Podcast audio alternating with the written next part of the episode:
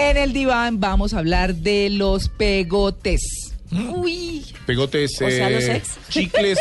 Los pegotes son esos novios Sí. que a nuestras mamás no, le gus- no les Uy, gustaban y o las novias que a las mamás de los muchachos no les gustaban. Decían, esa vieja, ese tipo. ¿Podemos ¿qué hace hacer un acting? pegote? ¿Quieres, que ¿Ah? hagamos- quieres que hagamos un mini acting?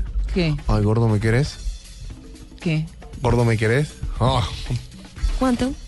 No ¿Cuánto. ¿Cuánto me querés? ¿Me querés hasta la luna? ¿Me querés hasta la luna? una ¿Te bola. querés? Yo estoy pasan hablando de tres minutos. pegotes. Y bueno, son pegotes también. ¿Sí? No, pegotes, no me has escrito, no me has ¿Sí? llamado, no has aparecido. Ay, no me Y ha llamaste, pasado no me un segundo. Ya, bien. ¿Eso es un pegote? ¿Es ¿O así? tampoco? No. Pero pegotes, pues vamos a hablar con la experta. Ah, por eso. Bueno, la experta que los define psicológicamente, porque a todos nos ha tocado alguno. Yo tuve mi par pegotes. Yo salía de mi casa, mira, lo voy a decir. Yo salía tuve de el mi y el perro. Yo tuve uno, yo tuve Sí. no, uno. ¿Uno o una? ¿Ah? Tuve una. Un pegote. Tuve una, tuve, un- tuve una. Salía de mi casa ¿Cómo? hasta la casa, hasta la casa de mi amigo Huguito, que teníamos que ir a jugar al fútbol, eran 15 cuadras. Me llamaba a la casa de mi amigo Hugo, me decía, ¿ya llegaste? ¿What? Eran psicópata el tema. pero- Yo tenía Bueno, uno, Tito, Tito, no había, no había pegote. yo tenía uno que me esperaba a la llegada del colegio. No, no, es que el amor de mi vida siempre ha sido la misma. Ah. Ay, eso suena muy lindo, Tito, El pero pegote, usted- el pegote seguramente soy yo. eso es posible. 33 años.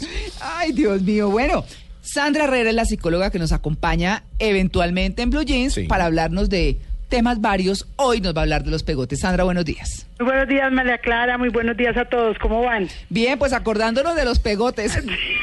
sí, estoy atacada aquí de la risa porque porque realmente eh, cuando uno está en, en la, en, en la jugada uno no los ve como pegotes, ¿no? ¿Cierto? Uno los ve embelesados, idealizados y las mamás siempre ese no le conviene o el papá no, ese no me gusta, este te, está por este interés, pero definitivamente cada vez en terapia llegan más este caso Mm. Y la gente no la lo tiene muy definido. Sí. Entonces todo el mundo llega con la sintomatología o las características del personaje, pero digamos que ya hay una definición y unos nombres tal. Por ejemplo, hay mujeres 007, ¿no?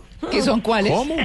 Sí, las que espían, esculcan, bolsillos, eh, te requisan todo, todo, te huelen la camisa Ay, y mucha no. gente es tan obsesiva pues que revisa la ropa interior también, ¿no? Ay, no, pero Uy. que, no, mejor dicho, eso es con Con de- No, horrible. Uy, no. no, qué Sí, pereza. hay un porcentaje muy me- eh, muy mínimo, pero digamos que es una tendencia que hoy en día se está viendo. Entonces uno las clasifica como la 007, que es Venga, la espía, ¿no? Sí, sí. ¿Y el, el pegote es manipulador? Sí, claro, dependiendo de su personalidad, ¿no? Entonces, por ejemplo, la paloma infiel, ¿no? Uy, ¿y esa cuál es? No. Esa es la que le es infiel siempre al tipo, ¿sí? Y lo ama, lo quiere, pero lo tiene como de refugio, pero siempre está mirando otras opciones. Mm. Entonces lo manipula con mentiras, lo manipula diciéndole tú ya no me quieres, sí, manejándole un poquito la culpa, pero para ella poder hacer su sus movimientos, es como decir el don Juan mujer, ¿no? Más Mm. Claro. menos, para que lo entiendan. Sí. Pero vamos hablando también de los hombres un poco que son los egocéntricos, que normalmente es una característica de los hombres ser egocéntricos. Sí. Pero hay pegotes muy egocéntricos que son los que hablan solo de sus triunfos y de lo que son ellos, ¿no? Uy, Entonces estamos en una reunión y yo soy, yo soy, yo soy, yo soy. Y primero, segundo, tercero, cuarto y la pareja que está con ellos totalmente anulada. Normalmente las personas que están con egocéntricos son personas sumisas, Ah, ¿no? sí. Una persona autónoma y, e independiente no puede estar con un egocéntrico porque a la segunda salida ya decir, ay, no para Uy, de hablar sí. de usted, que, que, que más espera, ¿no? Sí, chao. El otro es el mentiroso, Sí. Ah, ese que es muy... Pero ese se combina con el chulo infiel, porque si la mujer se llama paloma infiel, el tipo se llama chulo infiel. Gallina Chulo infiel. Sí. Sí, Ah, entonces inventan historias, niegan todo y, y, oye, tú estás de novio en María Clara. No, somos amigos. Entonces siempre, nunca tienen relaciones con títulos, ¿no? Mm. Sino siempre tienen como estamos abierta saliendo. la puerta, así tengan a una persona de sí, base. Sí. Solo somos amigos, dice. Está colgado en la yugular el otro.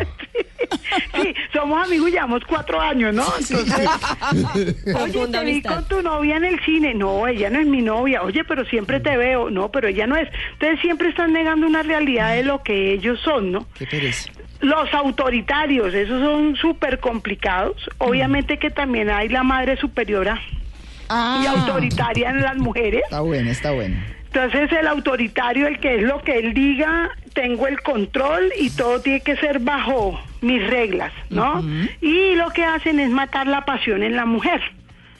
Porque Ah. todo es como cuadriculado y todo es impuesto, ¿no? Uy, no, qué pereza. sí. Entonces no es, oye, ¿te gustaría ir donde mis papás? No, el sábado vamos para... O te dice, ¿qué quieres comer? No, y ella le dice, no, yo quiero una lasaña. Y el tipo dice, no, vamos a comer arroz chino. Entonces es lo que, lo que él diga. Y la madre superiora en las mujeres Mm. es un poco moralista, entonces el sexo es de asco, eh, ellos, ella es autoritaria en lo que ella quiere controlar, entonces digamos que se ponen se ponen nombres diferentes, pero digamos que entre hombre y mujeres la sintomalo- sintomatología es muy parecida. Ajá. Y esas sanguijuelas que le quieren quitar a uno todo. Ay, esos enaguados, ¿cómo se plata, llaman? Esos Ah, tejeros.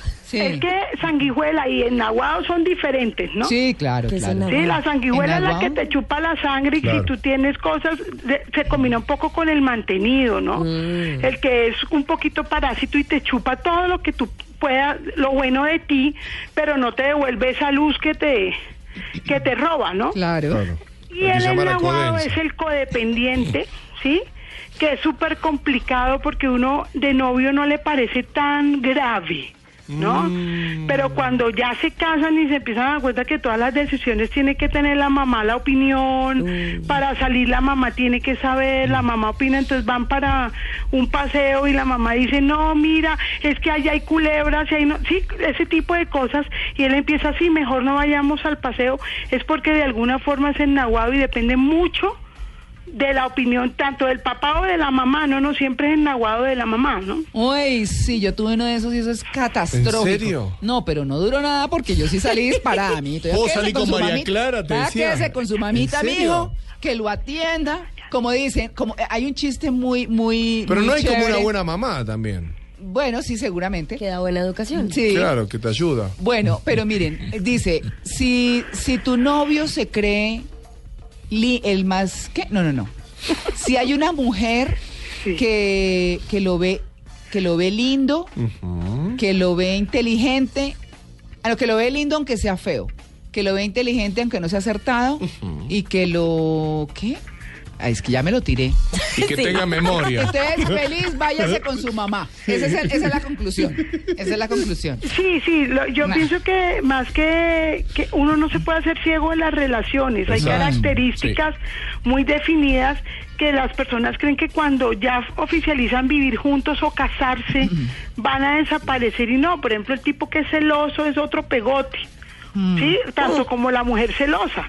¿sí? Porque se vuelve muy obsesivo y lo que quiere es castrarte a ti de tu mirar, de tu relacionarte.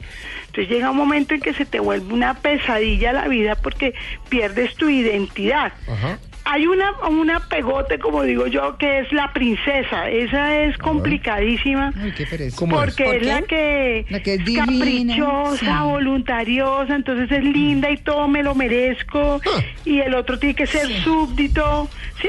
Pero mira que tú dices, ah, pero hay hombres que con tal de estar con una mujer de pronto linda, Hmm. se meten en ese tipo de relaciones de las princesas. Yo, yo me acuerdo que mi mamá me decía, ese novio si te casas con él te va a amarrar a la pata de la cama. ¿Los papás siempre tienen ese sexto sentido o a veces Sí. se descachan? No, yo pienso la que pata de la los cama. papás, los papás dejarme tienen un, un sexto sentido eh, muy claro.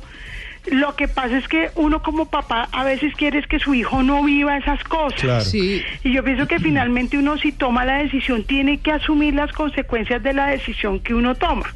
Sí. Pero hay cosas en, en que las mamás fallan y hay cosas que son muy verídicas, porque también a veces uno como mamá es muy pasional y es celoso, ¿sí? Entonces uno también magnifica un poquito lo que está viendo en el tipo. Bueno. Lo duro es cuando uno tarde o temprano se da cuenta que tenían razón, ¿no? Entonces, Sí. Eh, en terapia dicen, no, y me toca quedarme callada Sí. porque yo tomé la decisión, ¿no? Claro. Pero digamos que uno lo que tiene que siempre estar es como abierto a escuchar, más no hacer lo que le dicen, ¿no? Sandra, ¿sabe qué? Vamos a ponerle música, a- vamos a ponerles música a los pegotes. Bueno, Sandra, muchas gracias. no, con mucho gusto. Hay una importante que la última es la de Sí. los Twiggies. ¿Y esos son cuáles? La que la mujer siempre se ve gorda o flaca. Ah, ¿y que vive preguntando? Sí, sí, sí, es importante el consejo que les doy es no caigan en el juego, ¿sí? Porque ella lo que está buscando siempre es aprobación, Aprobación. de, ¿sí? Entonces, ojo, sobre todo a los hombres y a las mujeres les digo que ojo con los machistas, ¿no? Eh, son pegotes que ayudan a, esa- a cortarte las alas y eh, al final tú no puedes desarrollar tu proyecto de vida. Bueno, ahí está Sandra, muchas gracias, un feliz día. No a ustedes, gracias, chao.